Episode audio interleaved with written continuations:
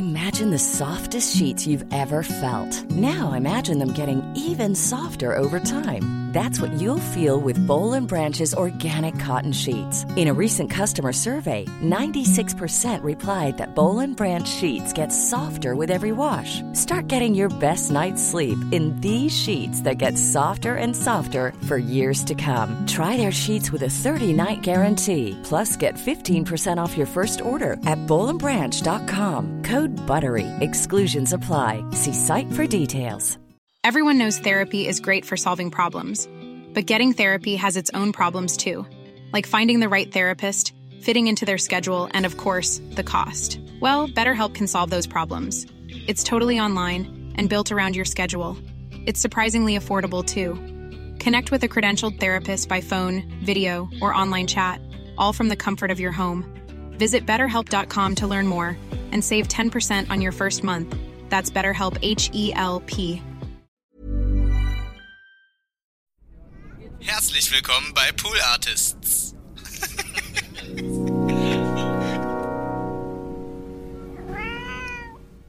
Nicolette Krewitz hat gesagt, man könne mit dir nicht ins Kino gehen, weil du immer alles gut findest. Das ist nicht so toll, dass du das, also du hast ja wirklich alles gelesen. Ja, das hat sie wirklich gesagt. Aber das, was für ein Kompliment. Da ist war ja sie auch so ein schön. bisschen grumpy. Ja. Das heißt so im Sinne von, es gibt mit mir keine intellektuelle Auseinandersetzung oder sowas. Aber ich finde Ja. das so schön. Bei mir geht es nämlich genauso. Ich freue mich, ich versuche eher an allem das zu sehen, was, was mir daran gefällt. Also bei Filmen muss ich ganz ehrlich sagen, mich wundert es, dass es so viele Filme gibt. Und es gibt ja auch immer mehr, dass über die erho- überholen sich ja quasi rechts und links, ne, mit diesem ganzen, mit diesen ganzen Serien, ne, mit diesem Seriengefresse irgendwie, wo man denkt, wer soll das alles essen? Und ich weiß aber, wie schwer es ist, Filme oder auch Serien zu drehen. Ja. So, und Ja, ich ja. denke, dass es überhaupt einen Film gibt, der das Licht der Welt erblickt.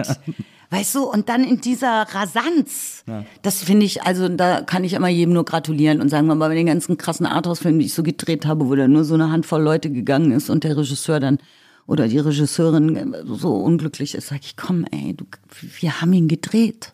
Es gibt ihn. Das ist der Erfolg. Ja.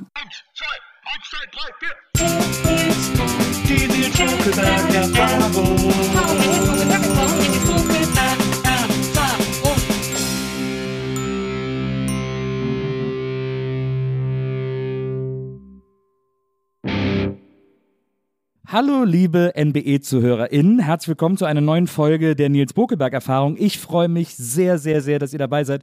Und ich freue mich aber noch ein sehr mehr, also sehr, sehr, sehr über meinen heutigen Gast. Denn sie ist äh, nicht nur eine Legende, sie ist eine fantastische Schauspielerin, sie ist auch ein, ein Mensch, der uns regelmäßig beweist, wie mannigfaltig und, äh, und, und schlau und mitfühlend und toll auch äh, Engagement sein kann. Und sie ist eine Frau, die mein Leben unter anderem gesundheitlich extrem beeinflusst, wenn nicht vielleicht sogar verändert hat. Deswegen freue ich mich, dass sie heute hier ist. Herzlich willkommen, Katja Riemann. Hallo Nils, danke für die Einladung. Ich freue mich total, dass du da bist. Und äh, ich wollte das jetzt mal direkt auflösen mit dieser gesundheitlichen Veränderung meines Lebens, denn wir beide haben uns, sind uns mal über den Weg gelaufen. Oh Gott. Vor vielen, vielen Jahren. Und zwar, jetzt muss ich selber überlegen, wie lange das her ist. Äh, Sag es lieber nicht. ja, ich sag's lieber nicht, aber es, es gab noch, es war in den 90ern und es gab noch die Harald Schmidt Show. Und wir waren beide zu Gast in derselben, in derselben Aufzeichnung der Harald Schmidt Show. Wir waren, der hatte ja immer zwei Gäste. Und ich war damals äh, sehr jung und ich war mit einer Kollegin zusammen, Stefanie Ich war Philipp. damals auch sehr jung. Das stimmt. aber, aber du siehst immer noch genauso frisch aus wie damals im Gegensatz zu mir. Und ich war damals mit äh, Stefanie Philipp zusammen, falls du dich an die noch erinnern kannst. Eine Schauspielerin damals, mittlerweile Künstlerin. Natürlich kenne ich Stefanie. Genau. Und, äh, und ich, wir waren dann Backstage in dieser Garderobe alle zusammen und äh, Stefanie war so ein bisschen grippig und so. Und, hast du, und du hattest so ein Köfferchen voller Medikamente, weil du hast gesagt, den habe ich immer bei mir. Und dann hast du gesagt, hier, ich gebe dir mal was, das musst du nehmen, Metavirulent, das ist super. Und das habe ich mir gemerkt damals. Habe dann immer, wenn ich Grippe hatte, Metavirulent genommen. Und es war immer am nächsten Tag weg. Und ich denke jedes Mal an dich, wenn ich Metavirulent nehme, weil das mein Gesundheit, mein persönlicher Gesundheitstipp von Katja Riemann war. Das freut mich sehr. Aber ich möchte gerne noch was addieren, weil das war die Show, als ich, weil ich reise nicht mit einem Ladies and Gentlemen Körperchen, in dem Medikamente sind, das sowieso schon seit Jahren nicht mehr. Das war tatsächlich gefragt von der Redaktion, Ah ja. Ja. weil der Harald Schmidt ist oder war ja so ein Hypochonder. Hypochonder. Genau. Und ich wurde gefragt, ob ich irgendwelche Ideen hätte, was ich halt immer nehme, ne? gerade Ja. natürlich obere Atemwege und so. Und dann habe ich das alles mitgebracht. So hat sich das gekreuzt. Ja, und da hast du, da hast du, da hast du mich wirklich für mein Leben beeinflusst, äh, möchte ich sagen. Hab mich schon, hab mich schon ganz oft gerettet, wenn ich, wenn ich mich grippig gefühlt habe, ähm, einen Abend voll genommen und dann war ich fit. Deswegen dafür schon mal vielen Dank an dieser Stelle. Schön, dass du heute hier bist. Ich habe wahnsinnig viel über dich gelesen. Ich habe ganz viele Interviews Gott. mit dir gelesen. Es ist ein Genuss, äh, äh, so in dein Leben einzutauchen, weil Ehrlich? das so, ja, weil ich finde das so, ich finde das so spannend. Vor allem, was ich sehr interessant finde, ist, es gibt eigentlich, es gibt zwei Arten Interviews mit dir. Es gibt entweder Interviews, wo es wirklich ernst und ans Eingemachte geht, wo es auch wirklich, wo die tiefen Themen verhandelt werden und die ernsten Themen. Und dann gibt es aber auch Interviews mit dir, die von einer Leichtigkeit und Beschwingtheit äh, sind, wo es dann eben so wie bei zum Beispiel äh, Barbara Schöneberger in der Sendung, wo es dann um Mats Mikkelsen geht und wer, wer jetzt wen daten darf und so weiter und so fort. Ähm, also man merkt, dass du sehr dich dann immer auf das Interview einlässt, sozusagen auf das Thema, um das es geht. Ich würde heute gern. Wir machen beides heute. Genau, ich würde eigentlich gern über alles Mögliche Ja, reden. Ähm, deswegen äh, habe ich mir auch alles Mögliche aufgeschrieben. In Rot, meine Damen und Herren. In Rot, Wie meine ja, Mutter, die hatte auch immer einen Rotstift in der Hand. Das ist, ist ja quasi Berufskrankheit bei ihr gewesen. Ne? Ja. Du, bist, ja- du stammst ja aus einem total, du bist ja eigentlich totales Lehrerkind. ja, genau. Und es hat sich ja auch durch deine, also deine Geschwister sind auch alles Lehrer. Ja, es ist wirklich ein bisschen wie so ein, wie so ein Witz. Ja, wie ein also Klischee es ist eigentlich, wirklich ja. wie ein Witz. Es ist Mutter, Vater, Bruder, Schwester, Nichte, Neffe und alle Partner dieser Person. Und jetzt geht es tatsächlich in die, warte mal, eins, zwei, drei, vierte Generation. Ach, wow. Also der Sohn meiner Nichte will jetzt auch, äh, also Musik studieren und Lehrer werden. Und, hast dann ja so, ich. Du hast ja sogar auch eine Pädag du hast ja auch erst eine pädagogische äh, Ausbildung gemacht. Ja, ja, aber das war so ein bisschen der Trick. Weil das war, ich habe Tanz studiert, sollte man vielleicht dazu sagen, für die HörerInnen, die es nicht wissen. Und das war eine Schule, die, die war eben für Tanz und Tanzpädagogik. Und meine Mutter las das Wort Tanzpädagogik fett gedruckt und ich las das Wort Tanz. So, Und dann war sie so war das mir. Genau. Du, die Ich habe ja ja auch, eh nicht gemacht dann. Also. aber, aber sie war ja auch deine Grundschullehrerin, ne? Hab ich, äh, hab ich das gelesen. ist richtig, die ersten vier Jahre, richtig, genau. Ist das, wie ist das, wenn die eigene Mutter die eigene Lehrerin ist? Ach, da war ich ja wirklich äh, noch klein und habe, glaube ich, viele Dinge äh, nicht so bewusst äh, wahrgenommen, dass natürlich gesagt wurde, naja, sie schreibt ja nur eine Eins, weil sie die Tochter der Klassenlehrerin ist oder sowas. Ne? Ich glaube, das ist damals so ein bisschen an meiner Naivität so abgetropft oder an diesem, dieser Welt, diesem Kosmos, in dem ich so für mich lebte, mit sehr viel Imagination, weil ich ja quasi alleine immer war. Ne? Es gab ja keinen Kindergarten und meine Geschwister sind sehr viel älter und ich habe jetzt auch irgendwie während Corona irgendwann mal meine Schwester angerufen und gesagt, sag mal, du und Jochen, ihr wart auf dem Gymnasium. Unser Vater war schon, nee, unser Vater war noch da. Der war in der Schule und meine Mutter war, oder unsere Mutter war in der Schule. Wer war denn bei mir? Wo war ich denn eigentlich? Nein, sagte meine Schwester, wir haben dich alle sehr geliebt. Ich sag, ja, ja, das ist mir schon klar, dass ja, aber wer war da?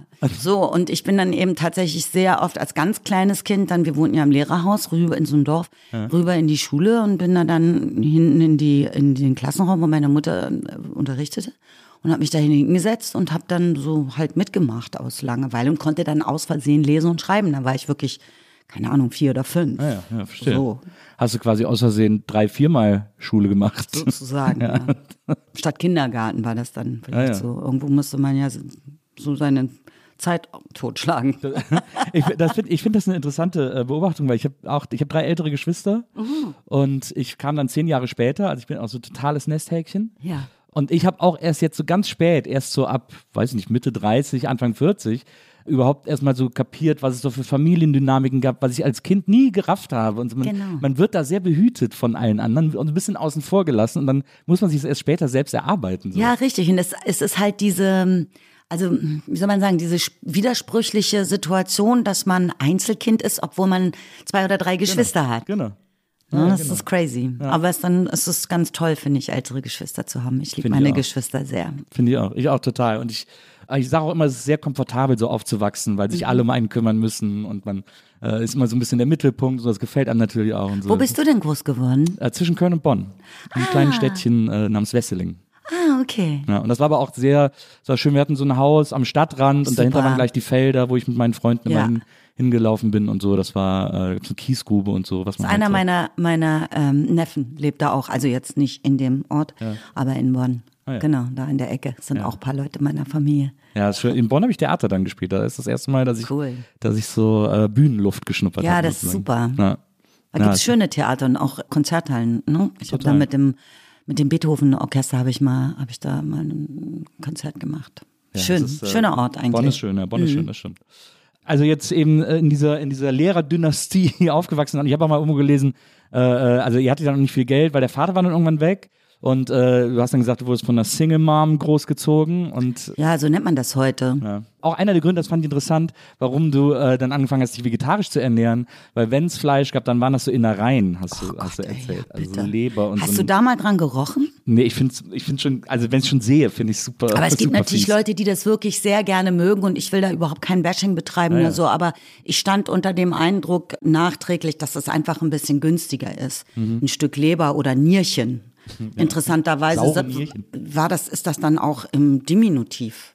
Man sagt Nierchen. Why? So, meine Mutter mochte das irgendwie wahnsinnig gerne, aber ich glaube, die ist durch die Kriegszeit auch einfach in ihrem Essverhalten total durcheinandergewirbelt worden, weißt du? Da gibt es ja auch eine größere Wertschätzung oder so für, für, jedes, für jede Form von Essen. Ja, und dann durch dieses lange, ähm, dass man äh, lange Zeit, ähm, sollte vielleicht kurz dazu sagen, meine Mutter ist 1921 geboren und dann brach der Krieg aus, oder er brach ja nicht aus, er wurde angezündet von den Nazis äh, quasi in der Zeit, wo du eine junge Frau wirst und eigentlich ausgehen willst und weißt du, und tanzen und Menschen kennenlernen und so. Und, und sie sagte mir aber, äh, als dann eben äh, nichts mehr zu essen gab, das war dann in der Nachkriegszeit. Also die Nazis haben das irgendwie mit ihrer Bombenorganisation hingekriegt, die Versorgung durch diese Lebensmittelkarten natürlich und so. Und, und sie fing dann an zu rauchen gegen den Hunger, interessanterweise. So. Und wenn du dann halt jahrelang, die, meine Mutter lutschte an Butter.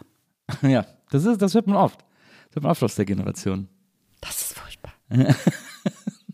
Aber Butter als Delikatesse. Ja. Ist doch irgendwie. Genau. So, äh, ich, aber ich, äh, ich habe es noch nie gemacht. Aber ich kann es ich kann's so ein bisschen nachvollziehen. Ich kann's, es gibt Ja. bei mir so ein, ich verstehe irgendwie diese, die Art von Man sagt ja auch, dass Helmut Kohl, wenn er nervös war, immer sich ein Stückchen Butter in den Mund gesteckt hat und so aufgelutscht hat und so. Ja, ja, wie so, wie so Interesting. Butterbonbons. Also ich weiß, der, der, Vater, der Vater meiner Tochter ist ja aus dem Osten, aus Zwickau. Und da sagte man gute Butter. Da gab es immer das Adjektiv direkt dazu. Sehr schön. Und äh, das ist auf jeden Fall, das hat dich sehr geprägt, diese Art von, äh, von Ernährung. Und äh, dann, als du dann so Teenager warst und dann irgendwie auch weiterführende Schulen gingst und so, dann ging bei dir ja so ein bisschen so, hast du irgendwann mal gesagt, so die Müsli-Zeit los. Also wo du dann auch dich sozusagen so mit 15, 16 so ein politisches Bewusstsein hattest, dann so ein Stoppt Strauß-Sticker äh, an, an der Jacke und dann aus dem Unterricht geflogen bist und so, wo dann so, also wo es dann sehr links wurde, äh, sozusagen. Wie sehr hat dich das geprägt oder war das, weiß ich nicht, deine Mutter wird ja jetzt auch nicht, deine Mutter hat ja quasi auch gegen die Nazis äh, geschimpft. Wo Meine kam, Mutter war in Willy Brandt verliebt. Wer kann es ihr verübeln? kam daher sozusagen dein politisches Bewusstsein in dem Alter oder war das einfach, weil es eh schick war und alle irgendwie? Ja, das ist wirklich eine sehr gute Frage und darüber müsste ich so ein bisschen länger nachdenken. Ich könnte es, glaube ich, nicht so final benennen. Es hat vielleicht mit so Zeitgeist zu tun. So, ich persönlich war jetzt nicht ein Müsli, sondern ich habe mich da so ein bisschen adaptiert. Weil das war auch unheimlich dogmatisch, zumindest dort, wo ich war. Dann gab es dann eben die Müslis, so nannte man das. Das waren die Drogenpumposen und hatten dann auch Palästinenser-Schals um oder irgendwie so, ne? Und äh, strickten im Unterricht und sowas. Und um nicht aufzufallen, habe ich das dann auch versucht. Ich bin eine sehr schlechte Strickerin. Aber das, was mich interessiert, also wodurch ich geprägt wurde, das war eher Musik. Ah, ja. Und das war die Zeit von äh, Singer-Songwritern in, in Deutschland. Also Konstantin Wecker, äh, Genau, Konstantin Werk, Bettina Wegner und äh, ach, viel, viele andere. Ja, genau, Biermann und so. Also das fand ich interessant, weil ich dann deren Songs halt auch gespielt habe und mich davon habe inspirieren lassen, selber zu schreiben und mich mit, also zu schreiben ist jetzt ein bisschen größenwahnsinnig, also mir Lieder auszudenken, Ja, will ich es mal lieber doch- das ist doch sagen. Lieder schreiben. So Ich finde- ich finde das- 13 ist oder so, ne? Weil ich halt dann nun mal diese Gitarre hatte und Ja. die hab, das habe ich gelernt und das habe ich dann ganz gut, glaube ich, spielen können und so. Und dann angesichts des Umstands, dass sich da ja meistens, das hat sich dann ja tatsächlich so fortgesetzt, er ist kein Kindergarten und so, und dann war ich ja nicht so richtig so integriert in so einer Klassengemeinschaft oder so, weil ich in, dann halt in einem, sozusagen im, in Anführungszeichen, falschen Dorf wohnte. Und darum hatte ich ja diese Gitarre, das war dann mein bester Freund. Und äh, habe angefangen so halt mir so Lieder auszudenken. Und dann war das die Zeit natürlich der ersten Mai-Demos, die sahen noch ein bisschen anders aus. Da ging es ja noch wirklich um NATO-Doppelbeschluss und es war Atomkraft, nein, danke, diese Zeit. Dann war das, ging es halt los, dass die Grünen sich formierten. Ne? Startbahn West und so. Startbahn West, all die, die besetzten, besetzten Häuser, Jugendzentren und so. Mhm. Also, und wie gesagt, ich komme ja nun wirklich vom, vom Plattenland in ja. Niedersachsen. Also vor Berlin hatte ich ganz dolle Angst das war dann ja auch noch vor der, vor der Mauer, also vor, Klar, der, vor dem Fall der Mauer und so, aber, aber diese Kultur des Widerständigen ging dann ja in die nächste Generation. So eine Initialzündung war ja ganz sicherlich die RAF. Mhm die sich an den Nazi-Eltern rächte. Und man hätte sich ja eigentlich gewünscht, dass diese Eltern diesen Werf gehabt hätten, um wirklich widerständig gegen die Nazis ja. zu sein und ja. gegen das System. Und, mhm. so. und dann gibt ein ganz interessantes Buch von einem englischen Historiker hm, über die RAF. Und ich mochte den Titel immer so gern, der hieß äh, Hitlers Children. Und wir sind dann vielleicht so die nächste, keine Ahnung, oder Generation gewesen, die das dann halt fortgesetzt haben. Ne? Kam so dann natürlich nach dem Vietnamkrieg und die ähm, ersten Umweltorganisationen. Und darum verstehe ich, also ich bin ja quasi so eine Boomer-Generation, darum verstehe ich nicht, wie das sein konnte. So eine ganze Generation, die damals, vielleicht nicht alle, sondern so meine Bubble, die wir uns so, also das doch als junge Menschen so internalisiert haben, dass da so extrem viel schiefgelaufen ist. Mhm. Wann haben wir damit aufgehört, mhm. uns einzusetzen? Das sagt ja auch Luisa Neubauer immer so schön, ne? wenn sie mit. Menschen meiner Generation spricht. Das sind dann jetzt vielleicht andere Personen als ich oder so und äh, die immer sagen, ja, ich bin damals auch auf einer Demo gewesen. Ja. So, ich sag ja. Und was ist dann passiert? Ja, ja, absolut. Was ist in den 90er Jahren passiert? Da haben dann alle ihre Karriere gemacht anscheinend. Genau. Ne? Da gibt es ja immer von quasi aus rechten Kreisen gibt es ja immer diesen Spruch, wie das, wer mit 20 nicht links ist, hat kein Herz, wer mit 40 noch links ist, hat keinen Verstand oder irgendwie so ähnlich geht der. Stimmt, also völlig ja. beknackten äh, Spruch, der, der entschuldigen soll, dass man die Haltung verliert über die das kann Jahre. Man, kann man so ans Auto kleben. Ja, genau, ein Bumpersticker. Neben, genau, ja. neben, neben Baby an Bord. ja, das stimmt. Aber das, ich finde das interessant, weil das ist eine Zeit, die ich sehr äh, neide, wo ich wahnsinnig gerne sozusagen dabei gewesen wäre. Ich finde das ganz, äh, ja, ich finde das ganz spannend und ganz aufregend. Das ist eine Zeit, mit der ich mich viel, also wenn es um deutsche Historie geht, ist das für mich so die 70er äh, in Deutschland, auch Studentenbewegung und so weiter und so fort, ist für mich eine der spannendsten, inspirierendsten Zeiten, äh, an die ich so, die ich so in diesem Land entdecke. Weil ich bin, ich bin ja, habe ja quasi, bin in den 80ern aufgewachsen und in den 90ern und die 90er zum Beispiel sind für mich so eine total verzichtbare Zeit. Ich finde, da hat sich gar nichts bewegt. Also politisch sozusagen. Ja, vielleicht ist genau das dann das Problem gewesen, dass man in den 90ern Klar. halt, wie gesagt, Karriere gemacht hat und Geld angehäuft hat ja. und so. Ja, das war halt so dieses Jahrzehnt, wo man gesagt hat, jetzt ist doch alles gut, jetzt, jetzt brauchen wir uns alle nicht mehr, nicht mehr engagieren. Wir jetzt die Mauer weg. Genau. Geht das schon. Ja, genau. Mhm. Und also ich fand es so interessant, weil zuletzt hat irgendwer, äh, ich weiß gar nicht mehr, ich glaube, es war Juli C. oder so, hat, glaube ich, in einem Interview gesagt, naja, in den 90ern äh, gab es auch keine Konflikte mehr und dann haben so ganz viele Leute gesagt, äh, Solingen, Mölln äh, und haben dann die ganzen Sachen Rostock. aufgezählt. Mhm. Rostock, äh, wo es äh, äh, wo es durchaus sehr, sehr große Konflikte gerade mit rechts gab. Also dieses. Ja, es war der Jugoslawienkrieg, es gab einen Genozid in Ruanda. Ja, ja das ist Wahnsinn. Jetzt kommen wir mal raus aus den 80ern. Ja, wir kommen mal raus aus den Also ich, ich wollte noch kurz, was ich so schön finde an der, äh, an, der, an der Geschichte, dass du dann da irgendwie. Weißt du noch, wie die Lieder hießen, die du auf der Gitarre komponiert hast? Kannst du dich an irgendein Lied davon erinnern? Ich habe auch damals angefangen, Lieder zu schreiben, so mit 13. Ich hatte mal, ich hatte eins, äh, was, ich habe mal ein Lied gegen Vietnam, gegen den Vietnamkrieg gemacht in dem Alter, weil ich irgendeinen Film gesehen habe, her wahrscheinlich. Ja, ja. Und dann äh, habe ich, hab ich so ein Lied geschrieben, so, sie, sie wollten nur raus aus Vietnam oder so, habe ich so ein ganz, ja. so ein ganz dramatisches Lied geschrieben. Äh, ich habe ein Stück geschrieben über über die Dürre damals, die in der Saalzone herrscht. Ja. Da war ich wirklich ganz, ganz klein. Ich habe dann ja auch in einer Band gespielt und so Musik habe ich ja wirklich sehr, sehr viel gemacht. Du warst auch in deinen Gitarrenlehrer äh, verknallt. War ich das? Hast du mal gesagt. Ja, ich glaube, ich war aber wirklich in alle verknallt. Ich war auch in Paul McCartney verknallt und in Elvis Presley.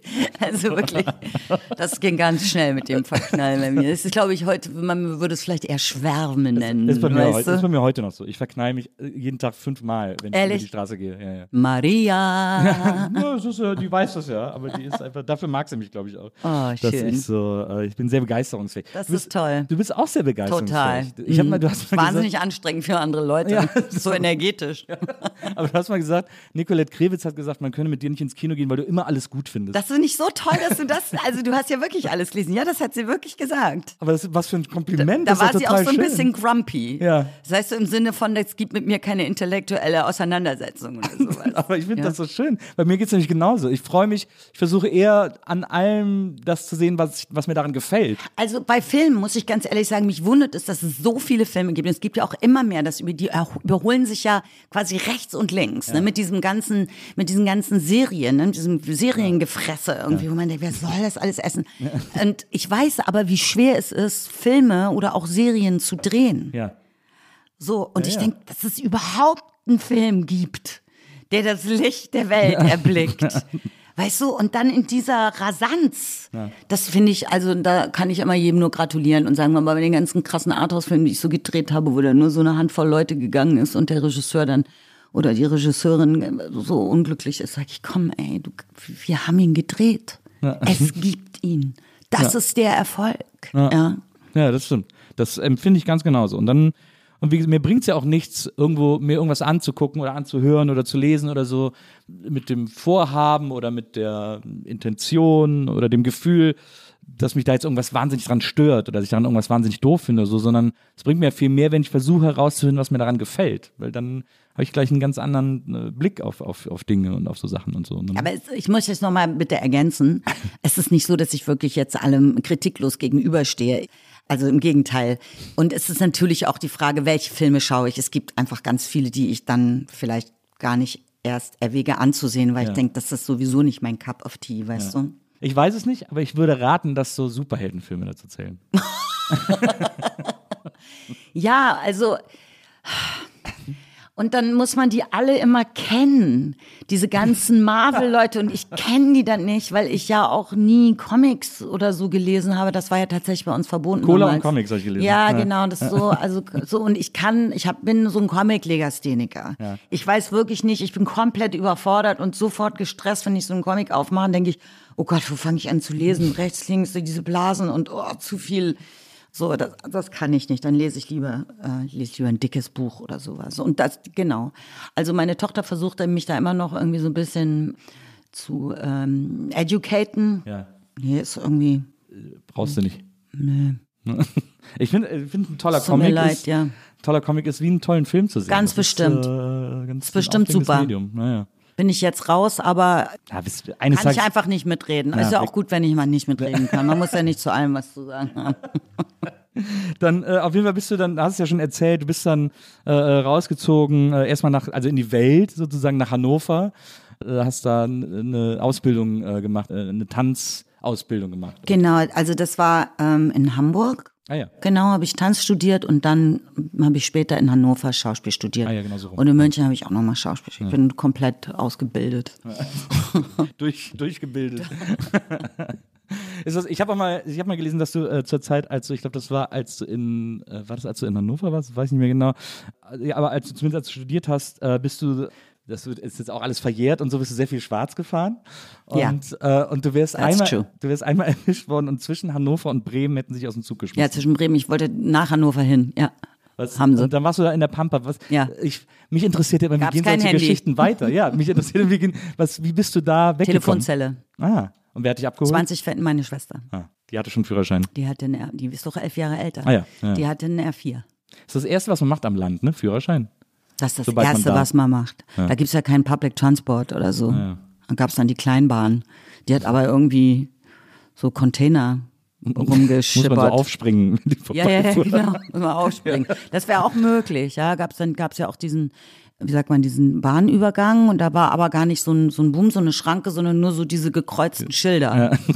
Das war auch irgendwie total gefährlich, ne? Ja, habe ich Gott sei Dank diese Geschichte äh, gelöst, weil das, ich habe mich, ich, ich hab, du meinst, ich sitze da immer noch. Nee, aber vielleicht- ich- Zwischen Hannover und Bremen, da sitzt sie immer noch. Meine Güte, andere Leute laufen aus Bangladesch nach Moria und sie sitzt da immer noch. ich wäre ich wär gelaufen. Ich glaube, ich wäre, äh, ich, ich wäre, äh, weil ich auch so gerne durch die Gegend laufe. Ja, aber ich wusste nicht, wie man da hinkommt. Ich war sonst so. Ich hatte keine Ahnung, wo bin ich? Keine Karte, kein Handy, kein GPS. Ja, na klar, ist schon, ist Hätte ich Herrn. Töbelmann fragen können, mal klingeln und sagen, hallo, können Sie mir mal sagen, wie ich hier nach Hannover komme?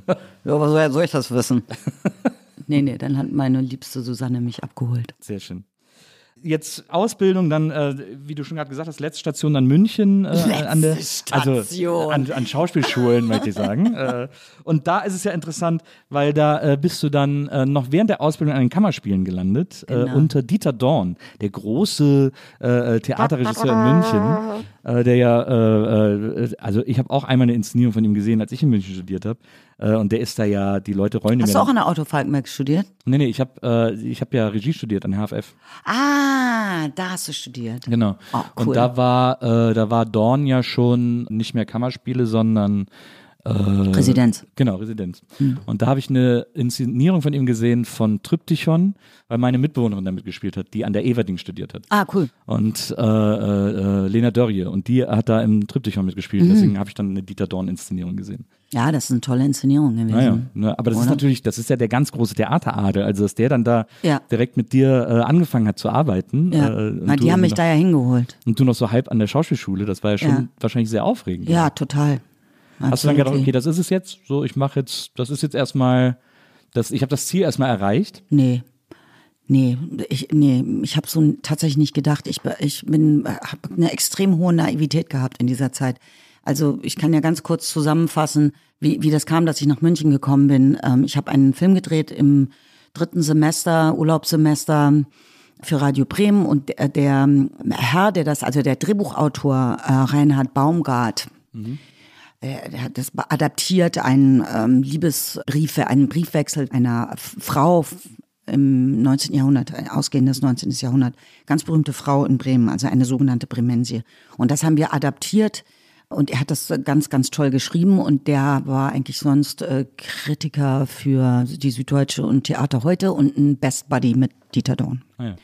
Und der hat gesagt, ich habe hier eine junge Frau gesehen, die hat diese Hauptrolle gespielt da in dem Film, die müsst ihr kennenlernen. Also so wurde es mir kolportiert, dass er es gesagt hätte und ich kriegte einen Anruf äh, von, ähm, von den Münchner Kammerspielen in Hannover, als ich da noch studierte dann. War ich dann ja im vierten äh, Semester, als ich dann wieder zurückkam und ich hatte keine Ahnung, wer die Münchner Kammerspiele sind. Und ähm, naja, und dann bin ich da vorsprechen gegangen. Das war sehr lustig, dieses Vorsprechen. Das war wirklich sehr, sehr lustig und also abgefahren. Und ich habe also wirklich. Und ähm, ich war dann ganz froh, dass sie äh, gesagt haben, ja, kommen Sie noch mal wieder. Äh, dann äh, kommen Sie mit einem Monolog, äh, Evchen oder Kätchen oder Gretchen. Ich dachte, diese Frauenrollen, die sind alle im Diminutiv, wie Nierchen. Ja, naja. Und ich war dann ganz froh, weil ich wollte mich wirklich konzentrieren. Ich war ja jetzt gerade schon so lange weg gewesen auf mein Ding und wir hatten halt noch keine Monologarbeit.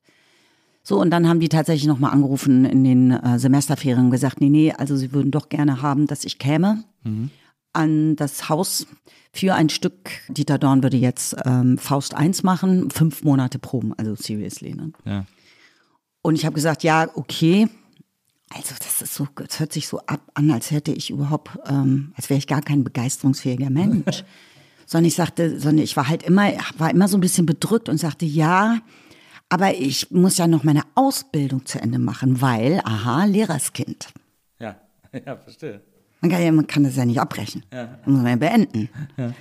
So, also insofern wäre das jetzt so schwierig. Gerne würde ich das spielen, aber ich bin ja jetzt hier, studiere hier jetzt. Ja, da waren die, glaube ich, schon genervt, sagten, ja, dann kannst du, kannst du ja bei uns das fertig machen. An der Otto-Falkenberg-Schule, die gehören ja irgendwie zusammen. Ich sag, okay. Und dann habe ich gesagt, ich spreche aber nicht noch mal vor. So, und ähm, naja, so war es dann. Also das, das, das war ziemlich tumultig. Jedenfalls bin ich da dann ja hingeraten und habe dann da ähm, bei Dorn gearbeitet, habe da gewimmelt, habe Lieschen gespielt, Suni Mellis spielte Gretchen und so. Wir wurden dann ja auch zukünftig ständig verwechselt und äh, ich weiß auch nicht genau, was das so sollte. Auf jeden Fall war ich da. Das am Ende, denke ich, fällt alles auf seinen Platz. Es ist immer noch mal gut, die Location zu wechseln. Und so Herausforderungen zu bekommen. Es war nämlich wirklich keine glückliche Zeit für mich, muss ich leider sagen. Ja. Und ich habe dann ja meine Ausbildung dort beendet und bin dann ja auch übernommen worden von den Kammerspielen und habe dann aber gekündigt, weil ich dachte, ich kann das gar nicht. Also das ist eine zu krasse Welt, die ist kalt, die ist unfreundlich, die Menschen sind nicht nett, die sind auch alle alt. Mhm. Und man wird nicht gemocht, wenn man jung ist mhm. und schon gar nicht, wenn man eine Frau ist. Also wenn man eine junge Frau ist, das doppelt sich irgendwie so. Mhm in der Abneigung, die einem gegenübergebracht wird und so. Und ich bin ja noch nicht so alt, ich bin 23, kann noch mal was anderes studieren. So bin ich dann da weg von den ähm, Kammerspielen. Also muss ich mir das denn so vorstellen, dass das so, also so fast Klischee, weil wenn ich so daran denke, an, an, äh, an so einen Namen wie Dieter Dorn oder so, äh, dann stelle ich mir das tatsächlich wie so ein, wie dieses Klischee vor von dem Theaterregisseur, der so, der so schreiend in, den, in die Proben kommt und sich den Seidenschall um, das ist ja alles scheiße und irgendwie so. Äh, nee, geschrien hat er nicht. So. Nee, das machen andere, da will ich jetzt auch keine Namen nennen. Nee, nee. Geschrien hat er nicht, aber das war halt so eine, und du kennst es doch bestimmt, wenn es so, so eine Grundspannung gibt. Ja. Weißt du, wenn, mhm. wenn, wenn du merkst, du kannst nie dich mal entspannen. Du weißt nie, was als nächstes kommt. Und ähm, ich glaube überhaupt nicht daran, dass das Menschen oder kreat, also alle Menschen und jetzt ähm, in diesem Fall Kreative oder KünstlerInnen beflügelt. Mhm. Ja. Es gibt ja Leute, die dass, glauben, dass sie. Dass der Druck oder die Atmosphäre von Angst und Anspannung dich zu irgendwelchen Höchstleistungen äh, katapultieren mhm. würde. Ich glaube nicht daran. Mhm. Ich glaube da wirklich an die Freiheit und an das Ausprobieren und an die Erlaubnis, Fehler zu machen. Ja. Und dann sind es gar keine Fehler, sondern es ist was ausprobiert worden. Mhm. Und man ist schon selber im besten Fall als, als äh, sagen wir mal, guter, in Anführungszeichen, performativer Künstler in äh, mit seinen Zweifeln und seinen dem also dem permanent sich hinterfragen genug ausgerüstet, um zu sagen, ja, also das ist ja gut, dass wir das jetzt ausprobiert haben, das lassen wir weg. Mhm. Ja. Du musst ja überall mal hingehen, du musst ja das alles mal beackern, weißt du, alles mal angefasst haben, gemacht haben, die, runter, die Hosen runtergezogen haben. Und du kannst die Hose nur runterziehen, wenn da Leute sind, die irgendwie, das, was, was eine positive Atmosphäre ist oder eine liebende, zugeneigte mhm. oder wenigstens respektvolle. Mhm. Ja, das reicht ja schon. Mhm. Ne? Und nicht, dass wenn du dann die Hose runter hast, also ich bleib mal bei diesem bekloppten Beispiel, dass du dann eine reinge... Ja, absolut. Oder, und es geht nicht um das Schlagen, sondern es geht um das m, hm, sich überhöhen oder um das lustig machen mhm. oder das Abwerten mhm. oder das Demütigen. Ja. So, und das, das ist nicht schön, weil sowas sitzt in dir drin und du brauchst wahnsinnig lange, wenn du solche Erlebnisse hattest, die aus deinem System zu kriegen. Ja. Weil du natürlich immer mit diesem Schreck verhaftet bist und den Mut verlierst dann für die nächste Situation. Ja. Und darum äh, finde find ich das gut, diesen Mut zu haben, überall hinzugehen. Und mir wurde gesagt, hab Mut, hab Mut. Weißt du? Und ich sagte, aber ich bin in einer, in einem Environment aufgefahren, wo ich mich nicht traue, diesen Mut zu haben. Es ist so ein bisschen so, dass man dir, dass man dich irgendwie in der Heizung festbindet und sagt, lauf. Naja. Wir bleiben noch ganz kurz beim Theater. Du warst nämlich dann in Berlin am äh, Schillertheater. Ja, und, und, dann fiel die Mauer. Darf ich mal in diesen Süßigkeiten-Teller? Ja, rein. Und das finde ich so interessant, weil äh, über die Zeit hast du dann äh, irgendwo erzählt, das war ja auch dann ein festes Engagement. Ja. Und da hast du dann gelernt, dass, das, dass diese Sicherheit und dieses, äh, ich kriege irgendwie einmal im Monat mein festes Gehalt überwiesen, muss aber dafür alles spielen, was die wollen, sozusagen. Das, den Wirt. Äh, ja, den, den Wirt hast du gespielt. Ja. Beim Wirtshaus im Schwässert oder? Nee, mal so ein neuen Stück. Aber da hast du dann gemerkt, das ist nicht dein, das ist, das, diese Sicherheit interessiert dich gar nicht. Das ist gar nicht mm -mm. das, was du, was du von deinem Beruf oder von deinem Leben verlangst, sozusagen. Mm nee. 2800 nee. Mark fest, hast du gesagt. Ja, genau. Ich glaube, das war 2800. Oder 300. Ja, war super. Nein, das ist der Grund, warum ich da weg bin, war, dass ich ja als junge Schauspielerin spielen wollte. Ja. Und ich spielte nicht. Ja. Ich sag, was bin ich hier an diesem geilen Theater, wenn ich gar nicht spiele? Das ist ja so, also ich muss doch üben. Ja. So, und dann sagte, naja, wenn die mich engagieren und mich dann gar nicht besetzen, dann muss ich halt weggehen. Dann gehe ich, also macht ja nichts, dann gehe ich halt woanders hin, wo man auch Verwendung für mich hat. Und parallel dazu war es ja so, dass man Verwendung für mich hatte bei KollegInnen von dir aus der HFF ja. zumeist, ja. Regiestudierende, die dann so ihre Abschlussfilme oder Debütfilme oder äh, drittes Jahrfilme, wie auch immer die mhm. heißen, so machten und SchauspielerInnen brauchten, die mitmachen. Und habe ich gesagt, ich mache mit. Aber warum ist denn, warum kriegt man ein festes Engagement und wird dann nicht besetzt? Weil sozusagen das Engagement und der jeweilige Regisseur, oder ich check das, das ist Check etwas, was ich gar nicht checke. Also ist Nee, doch irgendwie nicht. weird. Also vor, was ich vor allem nicht gecheckt habe, ist, äh, war, wir waren ja so ein cooles Ensemble. Ne? Weil das war wirklich ein Schachzug, die die Intendanz, das waren vier Menschen, also vier Personen, wirklich gut gemacht hat, weil die Mauer fiel und die haben sofort reagiert und haben ein Ensemble aus Ost und West zusammen engagiert. Und wir waren im Mai 1990 Ja. Also ein sehr schnell reagiert. 30-köpfiges Ensemble, was aus Ost und West gemischt war. Und wir waren vor allem zwischen 25 und 35. Und das war richtig geil. Und ich als alter Wessi ohne Ostverwandte konnte endlich mal die ganzen dummen Fragen stellen. Und vice versa. Ja. Und dann machten die einen Spielplan, der gar keine Verwendung hatte für so viele junge Leute, die alle so wirklich mit den Hufen scharten. Sondern dann machten die so Faust. Schon wieder Faust. Why? Ja, hat dich Und verfolgt. all- wir alle, wir wimmelten über die Bühne. Also ich war Gott sei Dank nicht in dem Faust, ich war dann halt bei, äh, äh, bei Räuber dabei, was mir viel Freude gemacht hat. Das hatte Alexander Lang inszeniert mit dem wunderbaren Walter Schmiediger und Michi Mertens spielte spielte Franz Mohr und so. Und ich dachte, ja, das ist die einzige Frauenrolle. Das ist jetzt irgendwie so very boring. Aber heute macht man das ja Gott sei Dank anders. Heute ist das ja so ein bisschen genderübergreifend. Das sind dann die Räuber auch Räuberinnen. Weißt du, who cares? Der sagt, you can say the line. Du hast jetzt gerade schon gesagt, dann hast du im- in der HFF, da war ja dann unter anderem auch, hast du ja dann unter anderem mit Katja von Garnier äh, ihren Abschlussfilm gemacht, der äh, große Abgeschminkt. Das war kein Abschlussfilm. Ich dachte, das wäre Ihr. Abschlussfilm gewesen. Nein, das war ein Übungsfilm. Das war ein Übungsfilm, also drittes Jahr quasi. Ja, drittes Ja, Jahr. verstehe. Ich dachte mir, das wäre Kat, was war denn Katjas, was war denn Katjas Abschlussfilm? Bandits. Das war der Abschlussfilm. Ach, ja. Krass, oder? Das ist ja krass. Ja. Wahnsinn. Ich habe übrigens mal, als ich an der HFF war, erfahren, dass äh, Wolfgang Petersen, äh, nee, Roland Emmerich, hat nie offiziell seinen Abschluss gemacht. Der war auch an der HFF. Und dann ist er eines Tages Ja. dahin gefahren, als er beim Münchner Filmfest war, ist er Ja. in die Hochschule zu seinen alten Profs gefahren und hat dann Independence Day als Abschlussfilm Das ist so geil. abgegeben. Bitte, dann haben sie wie geil ist das denn? gesessen, haben die Super. Profs gesagt, ja, hast du ganz gut gemacht. Cool. ja, das war wow, Bandits war der Abschlussfilm, das ist ja krass. Das habe ich überhaupt nicht, das habe ich überhaupt nicht gecheckt. Ich dachte immer, Ja, abgeschminkt ich finde es auch voll lustig. Ja. Ja. Nee. Ja, okay, dann hast, du da, dann hast du da mit, mit Katja ihren äh, Drittjahresfilm gemacht. Richtig, genau, der auch eigentlich ganz, also der war eigentlich ni- nicht, ähm, wie sagt man, regelkonform, Ja. weil der war ja eine Stunde lang und man durfte eigentlich nur bis 30 Minuten. Naja. Ja, jetzt. Potato, Das, Potata. die sind da ja auch oft sehr biegbar gewesen, die, die, die Regeln äh, an, der, an der Filmhochschule.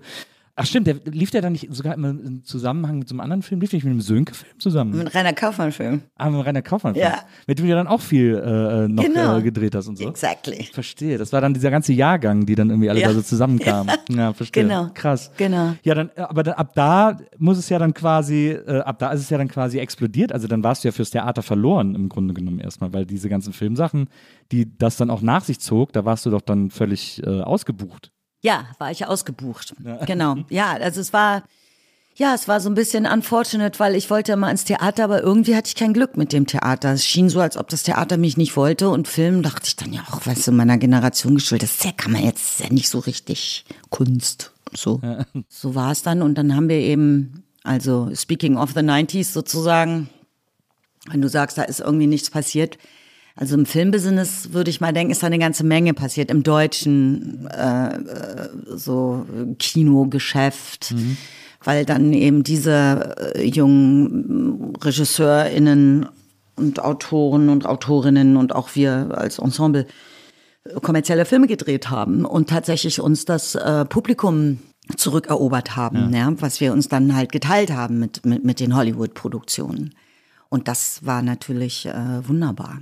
Und das, das, das, also die, wir waren immer froh über jeden erfolgreichen deutschen Film, auch wenn man nicht daran beteiligt war, weil die Gruppe war noch kleiner, weil das für uns alle gut war. Ja. Und dann Mitte der 90er, glaube ich, war es, dass dann die sogenannten Majors, also was weiß ich, Sony oder Universal oder Warner, also amerikanische äh, Verleiher, die hier natürlich eine, ein Office hatten für die amerikanischen Produktionen, die dann hier verliehen wurden, dass die sagten, ach, guck mal an, man kann auch mit deutschem Film Geld verdienen. Und die dann halt in Absprache mit ihren amerikanischen Kolleginnen anfingen, zu produzieren und zu verleihen, was dann eine reine deutsche Produktion war. Und das war neu. Man muss sich das ja so vorstellen für die, für die Menschen, die das vielleicht nicht wissen oder das deutsche Kino lag ja relativ brach Anfang der 90er. Also es gab äh, in den späten 17, frühen 80ern gab es eben das, das Regiekino um Fassbinder Ja, und so weiter und so fort. Ja, tolle Sachen. Total. Schlönow, Trotter und so. Genau. Super und dann gab es so über die 80er gab es dann die Komödie, die halt groß war, die, die, die Otto-Filme und so. Das war so der größte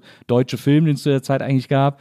Und so ein bisschen ferner liefen. Und dann ab den 90ern kam dann eben Genau. die, äh, die Klasse von 1992 oder so. Also diese ganzen äh, äh, jungen, äh, neuen deutschen FilmemacherInnen, die dann da irgendwie das Kino auf links gedreht haben und so alle möglichen Filme gemacht haben. Mhm. Und du warst wirklich mittendrin. Ich habe äh, ich hab gelesen, 95 hast du vier Filme gleichzeitig oder mehr oder weniger gleichzeitig laufen gehabt. Ich habe mir auch Nee, ich aufgeschrieben. Oder 95 hattest du Küss mich, Stadtgespräch, nur über meine Leiche und Himmel und Hölle. Ja, aber Himmel und Hölle ist ein Fernsehfilm gewesen. Also, was war da jetzt noch? Nur über meine Leiche und was war das andere? Äh, Küss mich und Stadtgespräch. Ja, genau. Also, Küss mich, da bin ich nur mal durchs Bild gelaufen. Aber die beiden Filme, die in dem Jahr für mich sehr wichtig waren, war Stadtgespräch und ähm, nur über meine Leiche. Rainer mal zu Das, genau, das waren auch beides, finde ich, echt lustige Filme für die Zeit. Ich weiß nicht, ob die gut, gut gealtert sind. Das, kann- ich könnte mir vor, also kann ich nicht sagen, habe ich ewig nicht mehr gesehen. Damals, ich meine, nur über meine Leiche war ja, war ja so eine Black Comedy mit, da haben wir ja noch mit Mitteln äh, einen Truthahn die Hauptrolle spielen lassen. Heute würdest du das alles mit CGI machen. Ne, und damals hat, wurde dieser Truthahn halt von Puppenspielern gebaut und der hatte eine kleine äh, Maschine in sich, so dass man den bewegen konnte. Und wir mussten alles äh, nach, also man muss, sollte vielleicht sagen, dieser Truthahn lag im Kühlschrank und spricht plötzlich zu seinem Sohn und ist die Reinkarnation seiner Mutter. So und und er ist auch schon gefedert. So äh, und darum kriegt dann, das war auch ganz lustig, weil ich kann mich erinnern, dass dass die Redaktion keine Ahnung wer das war, sagt das Leute, das könnt ihr nicht ein nackter Truthahn. Das ist ja, es ist ja FSK 18 dann und wir so seriously. Und dann Rainer Mazzutani, der wirklich diesen wunderbaren Witz hatte, sagte, ja, aber ich möchte Ihnen danken, dass Sie mich darauf gebracht haben, weil jetzt kriegt der Truthahn ein Kleidchen an. Und dadurch sieht er noch bizarrer aus. Ja, genau. Also mir hat das wahnsinnig Vergnügen gemacht, diesen Film zu drehen. Äh, also ein Debütspielfilm, ein Low-Budget-Film und trotzdem haben wir da wirklich geackert und was äh, versucht zu, zu visionieren. Ja. Ja. Und war deine Rollenauswahl zu der Zeit, war die so sehr bewusst oder gesagt, jetzt will ich mal wieder ein bisschen mehr was Komisches machen oder zeigen und jetzt will ich mal wieder ein bisschen dramatischer oder ernster werden oder so? Also, oder war das einfach, es war einfach ein Pool an Möglichkeiten und du bist reingesprungen, weil du alles aufregend fandst? Nee, ich habe mir das schon, habe mir das schon überlegt. Es ist jetzt nicht so, dass da noch sehr, sehr, sehr viel mehr Sachen gewesen wären. Das hatte ganz oft natürlich zu tun mit den Personen, mit denen ich zusammengearbeitet habe, weil Film ist ja reines Teamwork. So und wenn du eine gemeinsame Sprache sprichst, jetzt gerade mit meinem Chef, Chefin, also Regie, dann ist das halt mittelpunktisch und sehr wesentlich. Ja. Also in der Vorbereitung für die Entwicklung einer Figur. Oftmals muss man die ja noch entwickeln, weil die nicht immer geschrieben sind oder sowas. Und das ist ja auch viel Lebenszeit und, und verbessert deine Lebensqualität. Und du wirst das ja wissen, du bist ja so irrsinnig gut vorbereitet. Ich habe ja oft mit Regisseuren und Regisseurinnen wiederholt gearbeitet. Naja. Ja, und das, das sagt ja was. Ja. Dass wir sagen, okay, wir, ähm, wir, wir sprechen eine gleiche Sprache. Wir wissen schon, was der andere, die andere möchte, weißt du? Und, und das führte dann natürlich irgendwann dahin, dass mir Figuren anvertraut wurden, die vielleicht jemand anders mir nicht anvertraut hätte. Wenn man sagt, hör, damit die Riemann. So, und das war für mich dann schauspielerisch natürlich immer eine wunderbare Herausforderung, wie jetzt zum Beispiel vor ein paar Jahren Oskar Röhler mir äh, herrliche Zeiten angeboten hat. Ne? Also eine schwer depressive Frau ne? mit Oliver Masucci, ne? wo man sagt, oh, die Riemann ist immer so begeisterungsfähig. so, und na, ich habe damals, ich kann das ja, kann das ja frei sagen, habe damals halt, das war, glaube ich, eine richtige Entscheidung, einen Film abgesagt. Da hätte ich, glaube ich, dann so richtig zum ersten Mal richtig viel Geld verdient. Und ich habe Bernd Eichinger abgesagt. Äh, Weiß nicht, ob ihr den noch kennt. Du wirst Ja, ihn kennen. große Konstantin-Film. Ja, genau. Mit dem ich ja, also der hatte ja Bewegte Mann gemacht, was Sönke Wortmann inszeniert hatte, wo Till Schweiger und äh, Joachim Kroll die Hauptrollen spielten und ich spielte da eben auch mit. Und der war ja so wahnsinnig erfolgreich, hatte ja irgendwie 6,5 Millionen Zuschauer, bla. Und, Und dann kriegte ich eben von ihm das Angebot, eine äh, Belletristik-Verfilmung zu machen von einer Autorin, von der ich bereits eine Verfilmung gemacht hat. Ja. Also die erste Verfilmung von Hera Lind, die erste Verfilmung einer ihrer Bücher, da spielte ich die Hauptrolle. Mhm. Und nun sollte ein weiteres Buch verfilmt werden, das hieß das Supervibe. Mhm. Und da sollte ich jetzt auch wieder die Hauptrolle spielen, das habe ich abgesagt. Ja.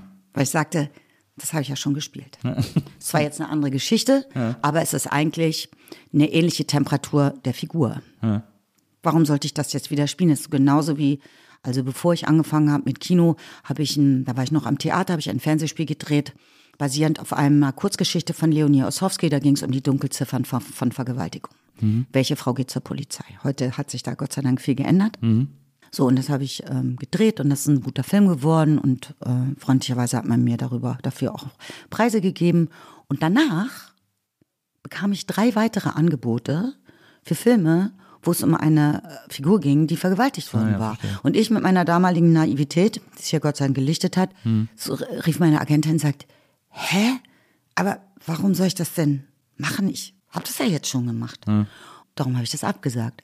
Und das war gut so, weil stell mal mhm. vor, ich hätte die drei auch noch gespielt, dann wäre ich das ewige Opfer gewesen. Ja, absolut. So wie ich dann ja jahrelang eben dieses, dieser Badge an mir klebte, dass ich nur Romcoms machen würde. Und dann dachte ich, immer, das, das stimmt doch gar nicht, es waren drei. Ja. Der bewegte Mann, abgeschminkt, Stadtgespräch. Ja. Schon zu Ende. Ja. Apothekerin war keine Romcom. Weißt du? Ja. Bandits war keine Romcom. Nur über meine Leiche war keine Romcom. Ja, die haben die drei dann weißt so alles überstrahlt quasi. Ja. ja. So, und damals kon konnte ich aber nicht so gut damit umgehen. Da war ich dann immer im Verteidigungsmode. Das ist natürlich ganz schlecht. Hm. Verstehe. Ähm, hast du jemals, äh, also ich meine, du hast ja einen, einen äh, beachtlichen Track Record, was, was deine Rollen und Filme, in denen du mitgespielt äh, hast oder mitgewirkt hast, äh, betrifft. Hattest du jemals die Ambition oder die Idee, nach Amerika, nach Hollywood zu gehen? Also das ist ja eine klassische Frage, die man jedem deutschen SchauspielerInnen stellt, äh, äh, ob man, ob es nicht, ob es nicht den Wunsch gibt, in Hollywood Fuß zu fassen. Ja, jetzt erklär du mir mal, warum ich das nicht hatte. Ich verstehe das wirklich nicht. Ja. Ich hätte es doch haben müssen. Und ich hatte tatsächlich einmal die Chance. Ja. Das war mit abgeschminkt. Mhm. Da haben wir den Studenten-Oscar gewonnen. Ja. Also, ne, für die, die es nicht wissen, alles, was wir kennen vom Oscar, gibt es auch nochmal für die Studierenden. Mhm. Und wir haben als bester, damals hieß das noch ausländischer Film, glaube ich. Foreign Movie, genau, ja. Foreign Movie und jetzt heißt es International Movie, was wirklich Zeit wurde. Ne? Ja. Ich glaube seit äh, Parasite oder so. Genau, und ähm, den haben wir ja gewonnen. Das ist ja schon einfach, also schon geil. Mhm. Und Katja von Garnier ging dann nach Amerika, weil sie die Möglichkeit hatte, Screenings zu machen in Los Angeles und war da auch bei ganz berühmten, wunderbaren KollegInnen, Regisseuren und so eingeladen, Francis Ford Coppola, you name it. Ja. Und sie hat gesagt, komm mit. Und da hatte ich gerade mein kleines Baby zur Welt gebracht. Ah. Und ich sagte, das kann ich nicht. Ja. Ich kann jetzt nicht mit meinem Baby nach Amerika fahren und ich kann es auch nicht hier alleine lassen. Hast du dich da jemals so geärgert oder das jemals bereut? Ja, hättest du ja mitnehmen Nein, können. aber ich wäre gerne nach Frankreich gegangen. Du hast. Das äh, war eigentlich eher ja. mein Traum. Weil 95 äh, hast du auch mal im Interview gesagt, deswegen haben wir sie die auch hier heute als Bild hingestellt, dass äh, Romy Schneider ein großes Vorbild von dir wäre, die ja Inspiration, würde ich es eher sagen, ja. als Vorbild. Mhm, ja. Ja, du hast dann auch, als du gefragt wurdest, hast du, ich fand das so, ich fand das so niedlich in diesem Interview, äh, wurdest du gefragt, wer dein Vorbild ist, und dann hast du gesagt, äh, ja, also Romy Schneider findest du ganz toll, aber du würdest es niemals wagen, dich an der zu messen. Ja. Äh, das hast du so ganz beeindruckt äh, in diesem Interview gesagt. Mhm. Die ja auch in Frankreich äh, äh dann genau. den wichtigsten Teil ihrer Karriere irgendwie gemacht hat, sozusagen. Genau. Also dieser französische Film, das ist etwas, was dir, was du magst. Ja, ich glaube, dass man dort als Künstlerin ganz anders umarmt wird. Glaube ich auch. Italien übrigens auch. Ja, Italien ist ja leider Gottes durch Berlusconi extrem viel zerstört worden ja. in der ganzen bildenden und performativen Kunst. Also ich sehe das und ich habe ja äh, gute Freunde, in diesem Fall Musiker, die in Frankreich leben und äh, da gibt es ja auch eine ganz andere Sicherheit für, für Künstler. Mhm. Ja. Und ich habe ja ein paar Mal in Frankreich drehen dürfen. Mhm. So was wirklich, muss ich echt sagen, also ich spreche Französisch, aber eben nicht so fließend und so leicht, wie ich jetzt Englisch sprechen würde. Und ich habe mir das aber immer gewünscht, dass ich in das eine Situation gäbe, wo ich dann so lange in Frankreich bin, bis das, bis das so rausflutscht. Ja. Weißt du, und ich sage, ja, Akzent hin und her, so, aber dass man nicht mehr immer denken muss. Und, und jedes Mal, wenn ich da gedreht habe oder auch einen Film, den ich in Deutschland gedreht habe, mit einem französischen Kollegen, sechs Monate lang, wo ich so dachte, so, und jetzt muss ich eben noch mal ein Jahr gehen und nur Französisch reden und dann sitzt das so in the bones, so wie Marie Bäumer, die ja in Frankreich lebt schon seit langer Zeit und so. Und ich hatte halt einmal die Möglichkeit, wo parallel sowohl mir ein französischer Film angeboten wurde, als auch ein Stück. Ja. Und die spielen ja in Frankreich so, wie wir das aus England kennen oder auch aus Amerika, die spielen ja immer en suite. Das heißt, du probst ein Stück und dann spielst du das ein Jahr. Ne, wir haben ja Repertoire, also ne, so, was ich ja ganz toll finde. Das ist ein großer Luxus, ein großes Privileg. So, und dachte ich, okay, das heißt, man würde dann sechs, sieben, acht Wochen proben und dann spiele ich da ein Jahr und der Regisseur fragte, hättest du dann die Möglichkeit? Und ich sage sofort ja. Ich finde eine internationale Schule für mein Kind, die war damals klein, die war Grundschule, das kriegen wir alles hin. Weißt du, oder meinetwegen deutsche Schule. So, wir finden was. Wir gehen nach, wir gehen nach Paris Paris. gewesen, ja, wäre Paris gewesen. Genau, ich war richtig excited. Ich war richtig excited. Ich dachte, Glaub ich, okay, ja. jetzt komme ich hier raus, jetzt gehe ich dahin. Ich spiele Theater, ich mache einen riesen Film mit Charles Aznavour.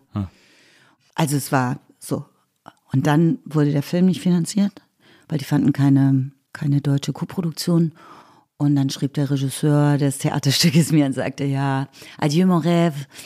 Und er sagte, äh, ich brauche doch eine ältere Schauspielerin. Das ist natürlich unheimlich flattering, Ja, wenn man zu, zu jung ist, als ob man irgendwas dafür könnte. so, aber das, da, das war das einzige Mal, wo ich dachte, okay, Ja. now we go. Ja. Aber das ist ja dann, das ist ja, das hält man ja dann schon fast für Schicksal oder so oder, oder ein Wink des Himmels oder so, wenn, wenn man zwei Chancen hat Ja. oder, oder zwei Sachen Ja. machen soll und beide plötzlich wegbrechen. Ja. Das, das ist, ja- da glaubt man so dann, bei das ist ein. Zeichen irgendwie. Das war schon, das musste ich erstmal so ein bisschen verdrücken, so dass das äh, dann nicht geklappt hat. Hast du jemals überlegt, sozusagen privat nach Frankreich zu gehen, dir da irgendwie oder ein Ferienhäuschen zu holen oder da irgendwie einfach regelmäßig zu sein? Nee. Doch. Nee, ich, also komisch, auch komisch, ne? Ja. Also ich will unbedingt jetzt, ich weiß nicht, ob ich das dieses Jahr schaffe, aber zuverlässig nächstes Jahr möchte ich nach Südfrankreich gehen, eine Zeit lang und dann endlich einen Sprachkurs machen und dann dort eine Zeit lang sein, Ja, bis das d'Azur. Französisch endlich mal so ein bisschen, so mal, Englisch spricht man ja immer, ne? Naja. So, und ähm, das würde ich halt gerne, dass diese Sprache eben auch ein bisschen fließender sitzt. Ich finde auch, dass die Franzosen viel toleranter geworden sind, was Sprache betrifft. Also ich weiß noch in den 90ern oder so, ich war dann auch äh, Ende 80er, Anfang 90er mal irgendwie zwei, drei Wochen in Paris als Schüler und da, wenn ich da, wenn man da nicht perfekt Französisch gesprochen hat, haben die einfach nicht mehr mit einem geredet, haben sich einfach umgedreht sind weggegangen. Äh, Und da sind die viel offener geworden. Man kann jetzt auch mit Englisch sich so ein bisschen den Weg bahnen. Oder wenn man nicht gut Französisch spricht, dann haben die auch Geduld mit einem und erklären das gerne ausführlicher. Also die, die Franzosen sind da auch deutlich toleranter geworden, was so eine Sprachbarriere betrifft. Irgendwie. Äh, Ich war, ich war letztes Jahr in Marseille äh, zum ersten Mal. Und das ist ja ein absoluter Traum von Stadt. Das ist ja wundervoll. Ich war noch nie in Marseille. Ach, das ist so toll. Gut, dass du sagst. Ja, ja. Das ist so, ich fand so, ich habe sofort geguckt, wo ich hier eine Wohnung mieten kann. Äh, es ist so, wir hatten auch so ein Airbnb, waren mitten in so einem sehr schönen Viertel. Äh, also traumhaft, wirklich. Ganz, ganz fantastische Stadt. Musst du, also kann ich nur empfehlen. Ja, Wirklich- wirklich super. Ganz toll. Danke. Ja, das werde ich, äh, werde ich mir zu Herzen nehmen. Jetzt, äh, Frankreich hat nicht geklappt. Du bist hier geblieben und hast sehr, sehr viele, äh, sehr viel weiter gedreht, äh, sehr viel weiter gemacht. Gleichzeitig ist aber auch so ein, so ein Engagement in dir äh, gewachsen. Wir haben ja schon gehört, du hattest ja quasi schon mit der, äh, mit der Teenagerzeit ein soziales Bewusstsein sozusagen und hast dann irgendwie wahrscheinlich je mehr Chancen sich ergaben, auch durch deinen, äh, durch deinen Status an Prominenz, den du dann natürlich mit der Zeit auch hattest, äh, die Chancen genutzt, dieses, dieses Engagement auch wirklich mal ja, äh, vor Ort ausführen zu können oder, oder erleben zu können im, im wahrsten Sinne des Wortes und bist wirklich in sehr viele, man muss wirklich sagen, Krisengebiete gefahren, um dich da, um dir das da vor Ort mal anzugucken und da irgendwie zu gucken, ob du irgendwie helfen kannst, sozusagen.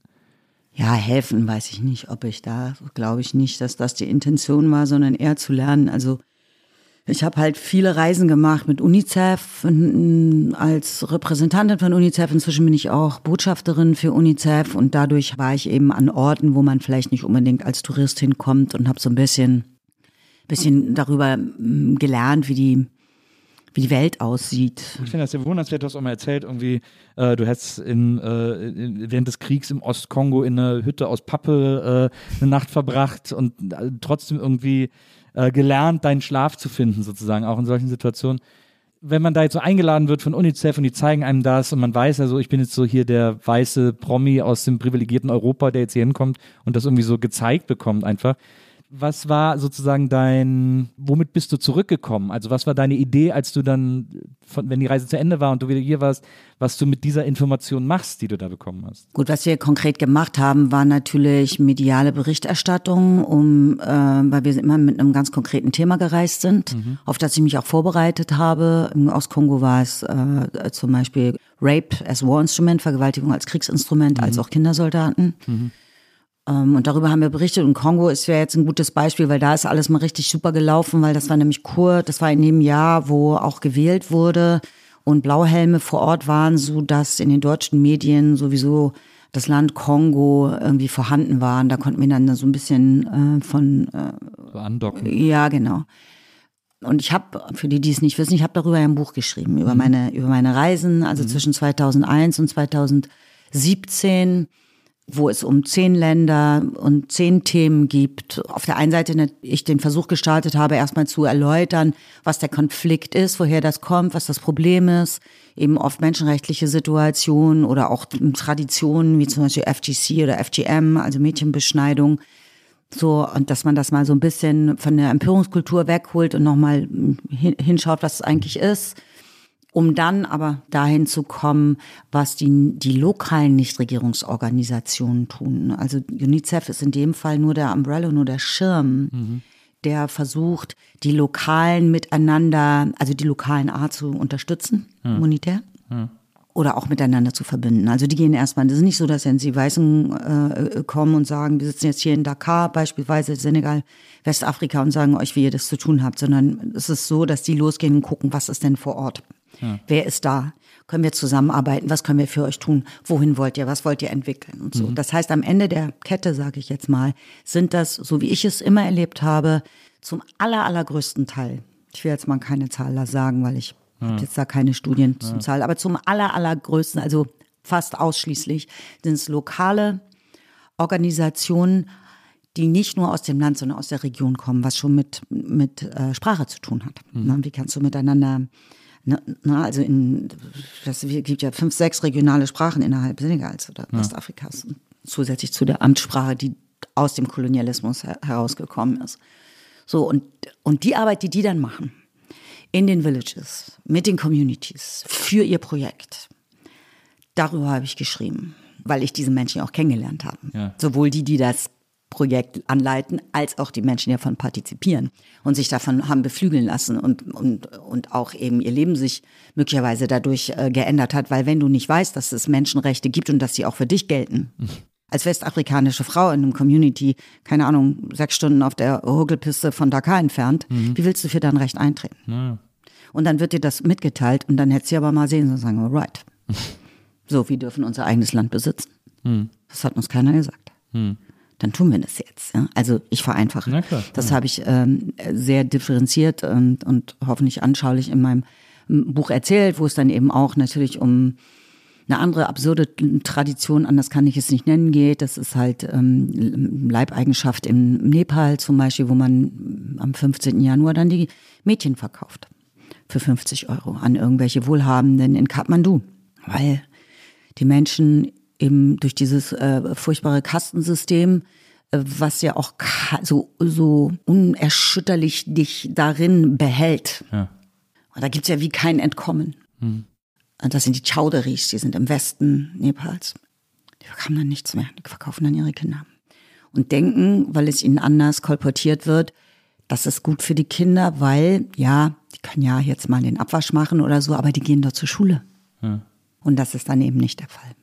So, also das sind jetzt nur einige Beispiele. Ja. Damit, damit habe ich mich dann eben über viele Jahre beschäftigt. Das, das, das tue ich bis heute und das ist ja wie mit allen Dingen, wenn man sich immer mehr mit etwas beschäftigt, dann, dann kriegst du ja auch so, ein, so, ein, so eine, vielleicht nicht andere Sichtweise, aber so ein bisschen differenziertere Sichtweise. Ne? So, und äh, jetzt schreibe ich ja mein neues Buch und ähm, beschäftige mich, also es geht auch wieder um humanitäre Themen. Und dann höre ich auch auf damit. Ich kann die Welt nicht retten. Aber du versuchst es auf eine gewisse Art. Ich finde mhm. das, äh, ich finde das schon sehr bewundernswert, dieses Engagement. Vielen Dank. Das, äh, ich finde das sehr, ja, einfach bewundernswert. Ich muss da jetzt gar keine anderen Begriffe für finden. Das trifft es am ehesten.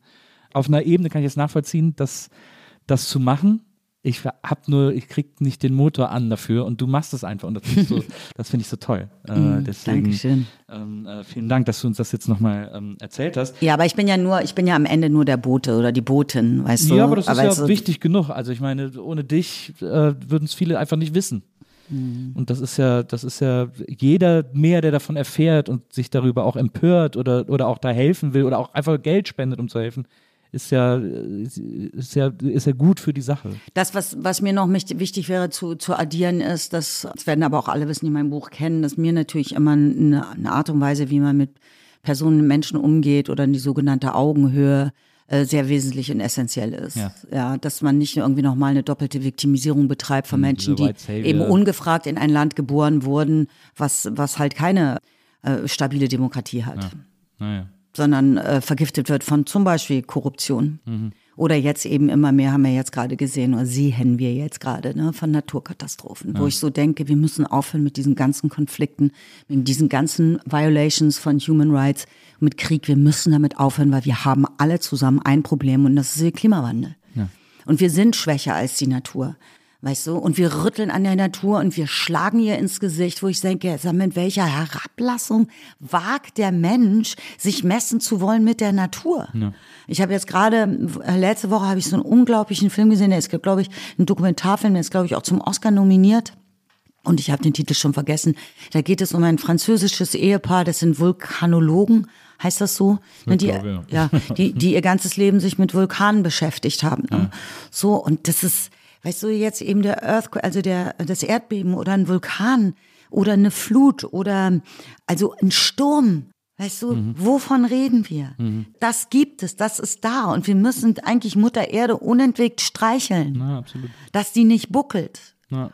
So und ähm, und das ist, glaube ich, das, wo wir alle miteinander in, ähm, also wir sind alle, we are all in this mhm. together, mhm. ja. Und darum verstehe ich halt nicht diese entfesselte Gewalt. Und, und manchmal habe ich das Gefühl, das macht dann der Mensch, weil er irgendwie sich ablenken will von dem Eigentlichen, womit man äh, sich beschäftigen sollte, dem man so ratlos gegenübersteht. Glaube ich auch. Das, das Gefühl, ja? also das glaube ich auch total. Interessant. Ich finde das, ich finde diese, diese Strategie des, ach so ein Quatsch, das ist alles Quatsch, das gibt's alles gar nicht und dieses äh, so vehement dagegen die wissenschaftlichen Fakten vorzugehen sozusagen. Komm, lass uns einen Krieg anfangen. Ja, das finde ich, das ist so offensichtlich so ein Coping-Mechanismus, weil man sich nicht damit auseinandersetzen will, dass gerade die Erde einfach brennt an beiden Enden äh, und, und einfach, dass da einfach was getan wird. Also das finde ich bemerkenswert, wie wie blöd wir Menschen sind, dass wir immer in der größten Katastrophe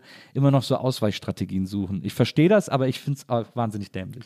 Ja, und wenn man natürlich über die ganze Flucht, das ist ja im Moment so ein bisschen mein Thema, wenn man darüber spricht und es ist ja so absurd, dass man sagt, wir brauchen so und so viele äh, Menschen, es sind tatsächlich 500.000 im Jahr, die nach Deutschland kommen, damit die Wirtschaft so äh, weiterhin angekurbelt bleibt. Und die Rentenkasse funktioniert. Genau, und äh, das müssen aber jetzt die richtigen Menschen kommen. und jetzt vergessen wir ja aber äh, komplett, und diese, das sind Menschen, die vor Konflikt äh, und Krieg und Gewalt und Unterdrückung und äh, Perspektivlosigkeit fliehen. Zumeist, nicht alle, aber die allermeisten, muss ich nochmal Klammer auf, ja. sagen die Beispiel Syrien, sind ja, lass mich jetzt nicht lügen lassen, ich hoffe, ich sage die richtige Zahl, 75 Prozent sind, sind Binnenflüchtlinge. Innerhalb IDPs, äh, in, Internal Displaced Persons, wie zum Beispiel in Burkina Faso, sind das jetzt gerade zweieinhalb Millionen. Dann gibt es 20 Prozent, 25 Prozent, die sind in den Nachbarländern. Also aus Syrien, sind, ich bin dort gewesen, sowohl im Libanon als auch im Jordanien. Ich weiß, wie viele Leute da sind. Ja. Und dann sind fünf Prozent, jetzt sind es, glaube ich, ein bisschen mehr geworden, die versuchen in Europa das ja. äh, zu erreichen. Ja. Also weißt du, worüber reden wir? So. Und jetzt, was ist mit den Klimageflüchteten? Die können dann nicht mehr zurück. Weil wir hoffen und beten ja immer noch und glauben daran, dass der Krieg irgendwann ein Ende nimmt, dass die Menschen zurückgehen können, um ihr Land wieder aufzubauen. Was mit den Klimageflüchteten? Ja, absolut. So, und da reden wir dann nicht irgendwie von so einer kleinen Prozentzahl. Ne, dass man sagt, oh, jetzt kommen 200.000 Menschen oder 20.000 oder sowas, sondern da reden wir von 20 Millionen, 50 Millionen, 100 mit 200 Millionen. Ja. Es ist auch in unserem eigenen Interesse, weißt du? I don't want to go there. Ich bin jetzt auch nicht die äh, Klimaexpertin, da musst du jemand anders äh, einladen. Ich beschäftige mich da nur als Privatperson mit. Ich bin da eher in der humanitären Ecke ein bisschen äh, ja. bewanderter. Ja, ich, äh, ich ja auch. Also ich, äh, also ich bin weder noch äh, Bewanderter, aber ich bin einfach ein interessierter äh, ähm, äh, Weltlagebeobachter und ich äh, sehe das genauso. Also ich glaube auch, dass die, ich finde es so interessant, dass sozusagen die Abstraktionsfähigkeit zu sagen, naja, es werden jetzt einfach Länder untergehen und die Leute, die hier leben, müssen einfach auf den Ländern, die nicht untergegangen sind, untergebracht werden, was eine sehr einfache Wahrheit ist sozusagen selbst daran schon die Fantasie derer scheitert, die da was tun müssen, das finde ich äh, bemerkenswert. Das finde ich auf eine ungesunde Art faszinierend. Aber. Aber ja. jetzt gibt es ja Privatstädte. ja, genau. Das äh, wird der nächste schöne Schritt ähm, äh, für die Menschheit, äh, wenn die ganzen Privat Privatstädte ähm, äh, jetzt eröffnet werden. Ja, aber ich will ja immer, ich, mich interessiert ja das Bashing nicht, also weil, weil ich glaube, das ist immer kurz gegriffen und das ähm, äh, äh, keiner möchte irgendwie ins Gespräch kommen mit jemandem, der einem erstmal eine reindonnert oder sowas. Ne? Aber ich glaube tatsächlich, dass alles, was persönlich wird, sofort die Situation und dein, deine Sichtweise auf die Situation verändert. Na klar. Absolut. Weißt du, jemand, der einen Motorradunfall hat und im äh, Rollstuhl sitzt, ich habe einen Freund, dem das passiert ist, schaut natürlich plötzlich anders auf das Motorradfahren. Mhm. Mhm. Menschen, deren Kinder nun meinen, sich dem IS anschließen zu müssen, Töchter zum Beispiel, haben vielleicht nochmal eine andere Sicht plötzlich auf Geschlechtergerechtigkeit. Mhm. Und ich denke, in dem Moment, wo dein Haus untergegangen ist in der Flut, oder ich kann jetzt nicht noch ein anderes Beispiel erfinden, ne? also der eine eindeutige Beeinträchtigung, Veränderung seines Lebens oder ihres erlitten hat aufgrund von Klimawandel, mhm. wird natürlich die Situation anders sehen. Weißt du, was ich meine? Das ist immer so, so wie Leute, die plötzlich wahnsinnig nett. Also es gibt zum Beispiel einen Regisseur, ich nenne jetzt mal nicht den Namen und ich hatte immer vor dem Angst. Und am, am Ende seines Lebens kriegte er, kriegte er Krebs und hat mich kontaktiert und hat mich gefragt, ob ich mit ihm, jetzt fange ich gleich an zu weinen, seinen letzten Film drehe. Ja. Und wir saßen da und he was such a dear man. Mhm. Weißt du, und wir haben uns, und ich habe gesagt, ich bin so glücklich, dass wir jetzt doch noch zusammengekommen sind. Mhm. Und er sagte, so, er war so sweet und sagte, bitte sagen Sie, ja, gab kein Drehbuch, nur eine Idee. Ich sagte, auf jeden Fall Ende. Und ich dachte, warum musste dieser Mensch Krebs kriegen, um endlich sanft seinem Gegenüber zu mhm. begegnen? Mhm. Der so ein Hippokrat war, der so herablassend war, so ein Zyniker. Mhm. Wir haben den Film leider nicht mehr gedreht, aber also, warum ja. ich das sage, ist, diesen Podcast, warum denken Sie das, finde ich so gut, ne? Es ist eben die, die Verallgemeinerung ist halt nicht, hält nicht Bestand. Ja. Man kann nie alles über einen Kamm scheren. Ja. Aber, ich aber, weiß gar nicht, was das heißt.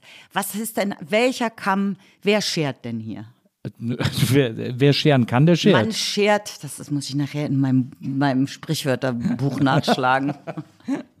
nee, ich glaube, also ich stimme dir total zu. Das Problem ist natürlich, dass wir nicht erstmal äh, die Willen aller Politiker unter Wasser setzen können, damit die endlich handeln sozusagen. Äh, also es gibt ja, man muss sozusagen Wege finden, ähm, um denen diese Abstraktion persönlicher vermitteln zu können. Ich habe zum Beispiel mal vor vier Jahren war es, glaube ich, drei, vier Jahren, wahrscheinlich auf der Berlinale, einen fantastischen Dokumentarfilm gesehen, ähm, der hieß Midnight Traveler, äh, über eine Familie aus Afghanistan, die geflohen ist. Und die haben sich die ganze Zeit mit dem Handy gefilmt diesen ganzen Fluchtweg dokumentiert. Super. Und das ist irre. Da, also diesen Film da so nah Muss dabei mir zu sein. aufschreiben. Das, mhm. ist, das ist verrückt. Das, ja. Weil man das, man liest es zwar und man liest auch Artikel über Flüchtende und wo die lang müssen und so, aber wenn man das mal sieht und mit dieser wackelnden Handykamera so nah dabei ist, checkt man erst, was das für ein Irrsinn ist. Einfach mhm. auch dann Tage in einem Lager festhängen und mhm. die hatten zwei kleine Kinder. Die hatten zwei mhm. kleine Kinder, sich da irgendwie so auf den den, sich irgendwie auf den Schoß zu sitzen und auf die Nerven zu gehen und dann in ein größeres zu kommen und so. Also in, haben in einem Parkhaus übernachtet, äh, damit sie ein Dach über dem Kopf. Das ist wirklich ein richtig, mich hat es richtig beeindruckt, dieser Film. Die waren dann auch da am Schluss, weil es eben Berlinale Premiere war. Sie haben mittlerweile in Deutschland Asyl gefunden und so, aber das, ich hatte richtig, ich habe jetzt Gänsehaut, wenn ich nur an den Film denke, so, weil das so, weil mich das so beeindruckt und mitgenommen hat. Und dann habe ich gedacht, den muss doch jeder sehen, diesen Film, damit man das kapiert. Und dann habe ich dem Verleih geschrieben und gesagt, kann ich irgendwie, was kostet ein Karton DVDs? Ich will das an Schulen schicken, ich will Wow. das Lehrern schicken. Cool. Und dann habe ich auf Twitter geschrieben, seid ihr Lehrer, sagt Bescheid, ich will euch einen Film schicken und so. Ihr müsst alle euren Schülern diesen Film zeigen und so. Und dann der Verleih so, ja, machen wir eigentlich nicht. Und dann irgendwie, Naja. äh, dann irgendwie Oh alle, Gott. alle haben dann alle Probleme gehabt und dann ging es irgendwie nicht am Ende irgendwie Ja. so. Deswegen verstehe ich total, was du sagst, weil ich glaube, dass am ehesten dieses persönliche Gefühl einen dazu bringt, umzudenken. Und, äh, und Gott sei Dank gibt es eben so äh, Medien, die, wenn sie richtig benutzt werden, wie Film. Es gibt sogar auch mittlerweile Videospiele, die einem zum Beispiel Depressionen auf eine sehr gute Art und Weise begreiflich machen. Also Interessant. äh, Das heißt, es gibt ein Spiel, das heißt Sea of, jetzt fällt mir der Name nicht ein, aber da ist die Hauptfigur, die fährt auf so einem See und die muss dann auch gegen Monster kämpfen, aber die ist auch die ganze Zeit wahnsinnig traurig und man checkt irgendwann, dass sie in dieser Depression festhängt, die wir da gerade so gespiegelt ist ja bekommen. toll. Ja, und es ist ganz toll gemacht. Es ist, hat auch tausend Preise gewonnen und so. Es ist ein extrem schlaues Spiel.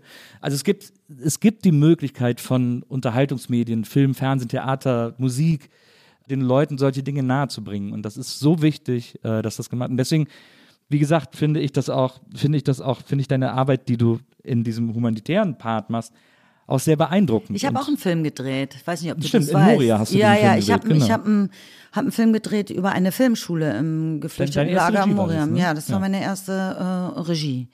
Also so ein, ja, ich versuche ja immer so ein bisschen auch noch so einen positiven äh, Aspekt mit hineinzubringen, dass man nicht so ein Poverty-Porn macht oder so.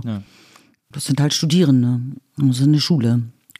So habe ich es genannt. Man könnte es auch NGO nennen und Geflüchtete. Und das war, das war so toll. Da gab es dann einen, einen Protagonisten im Film, Yasir. Yasser, ja. Äh, Yasser, genau. Ja. Der, äh, 17 Jahre war der, glaube Ja. ich, äh, als du den Film gedreht hast.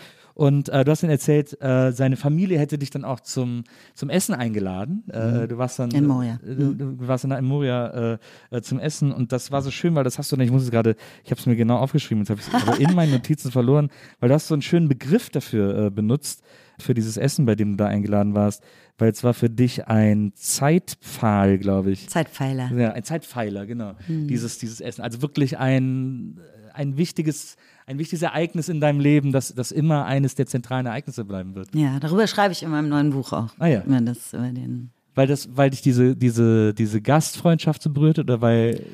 Naja, es ist, ähm, ja, das kann, ich kann das gar nicht auf einen Satz reduzieren, sondern es ist natürlich der Umstand und der Ort, der Kontext, in dem wir uns bewegt haben. Ja.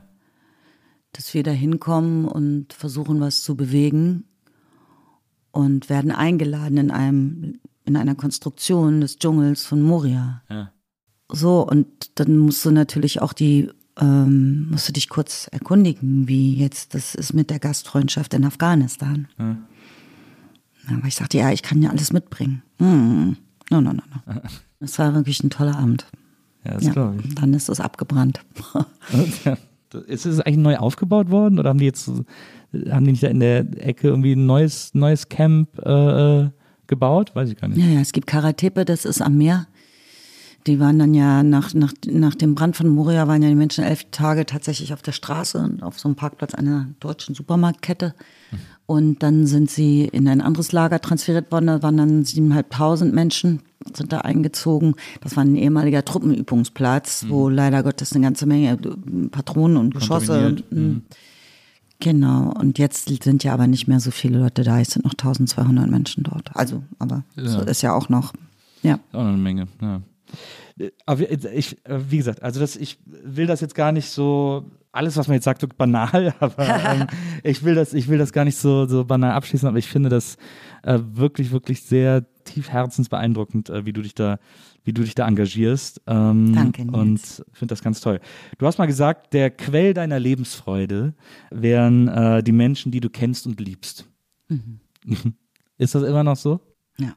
Das ist doch, ich finde auch, also ich finde vor allem die Leute, die Menschen um sich zu haben. Du hast ja auch äh, mit deiner Tochter auch ein sehr enges Verhältnis und ich finde, ich habe ja jetzt auch eine Tochter, die irgendwie 21 ist und so.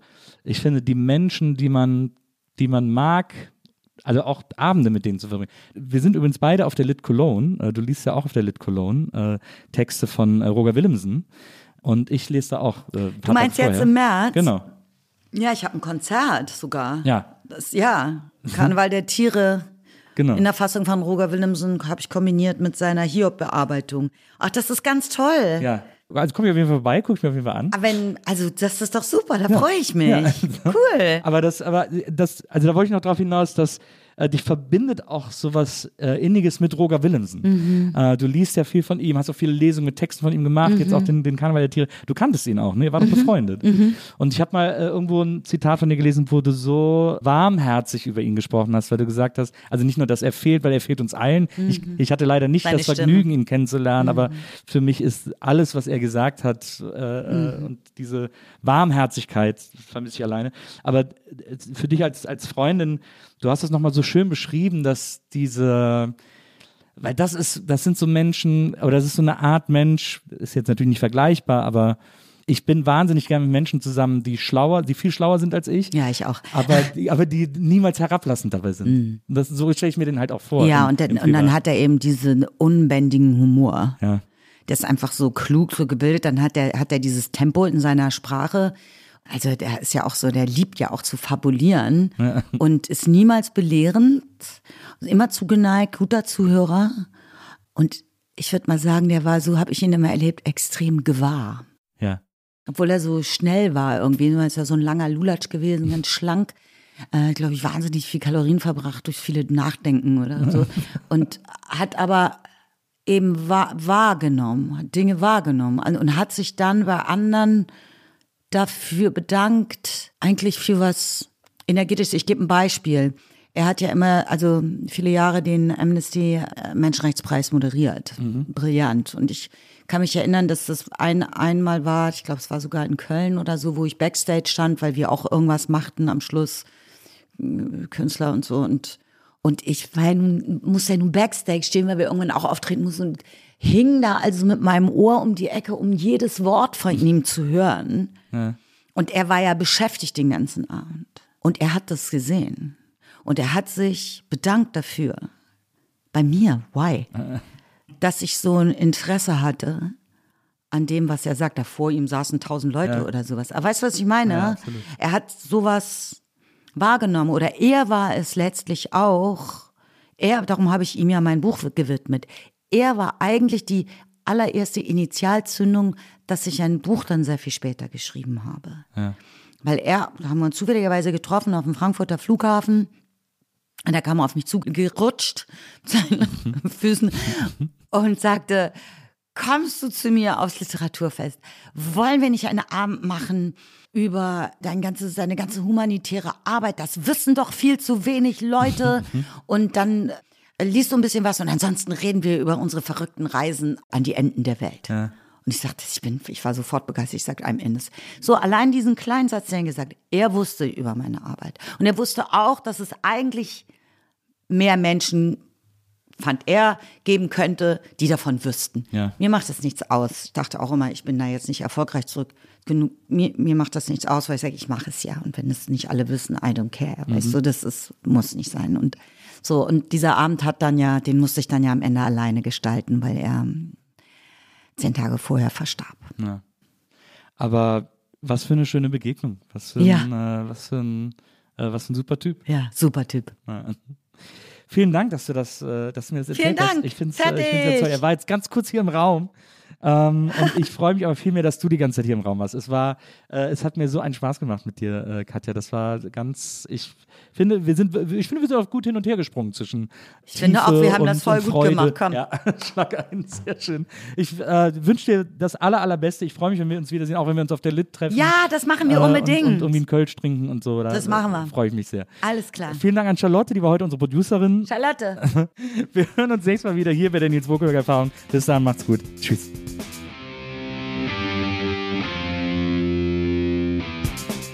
Die Nils Bokeberg Erfahrung. Von und mit Nils Buckelberg. Eine Produktion von Pool Artists. Team Wenzel Burmeier, Lisa Hertwig, Maria Lorenz Buckelberg, Frieda Morische und natürlich Nils Bokeberg.